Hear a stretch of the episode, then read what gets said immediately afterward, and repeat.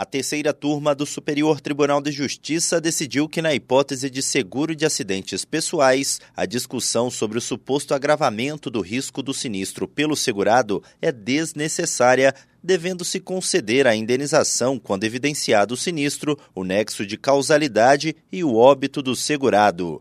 No caso analisado, a cobertura foi negada com base no fato de que o segurado faleceu após ter perdido o controle da direção da moto e invadido a contramão em alta velocidade, colidindo de frente com outro veículo.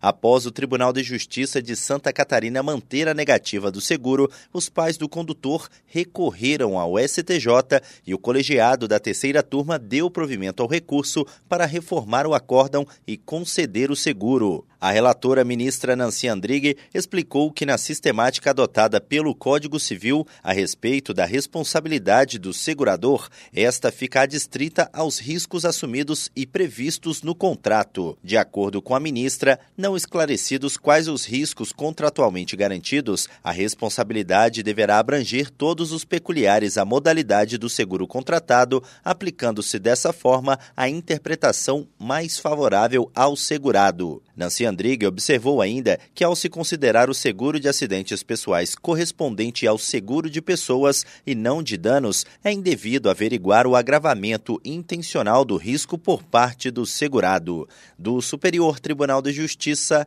Tiago Gomide.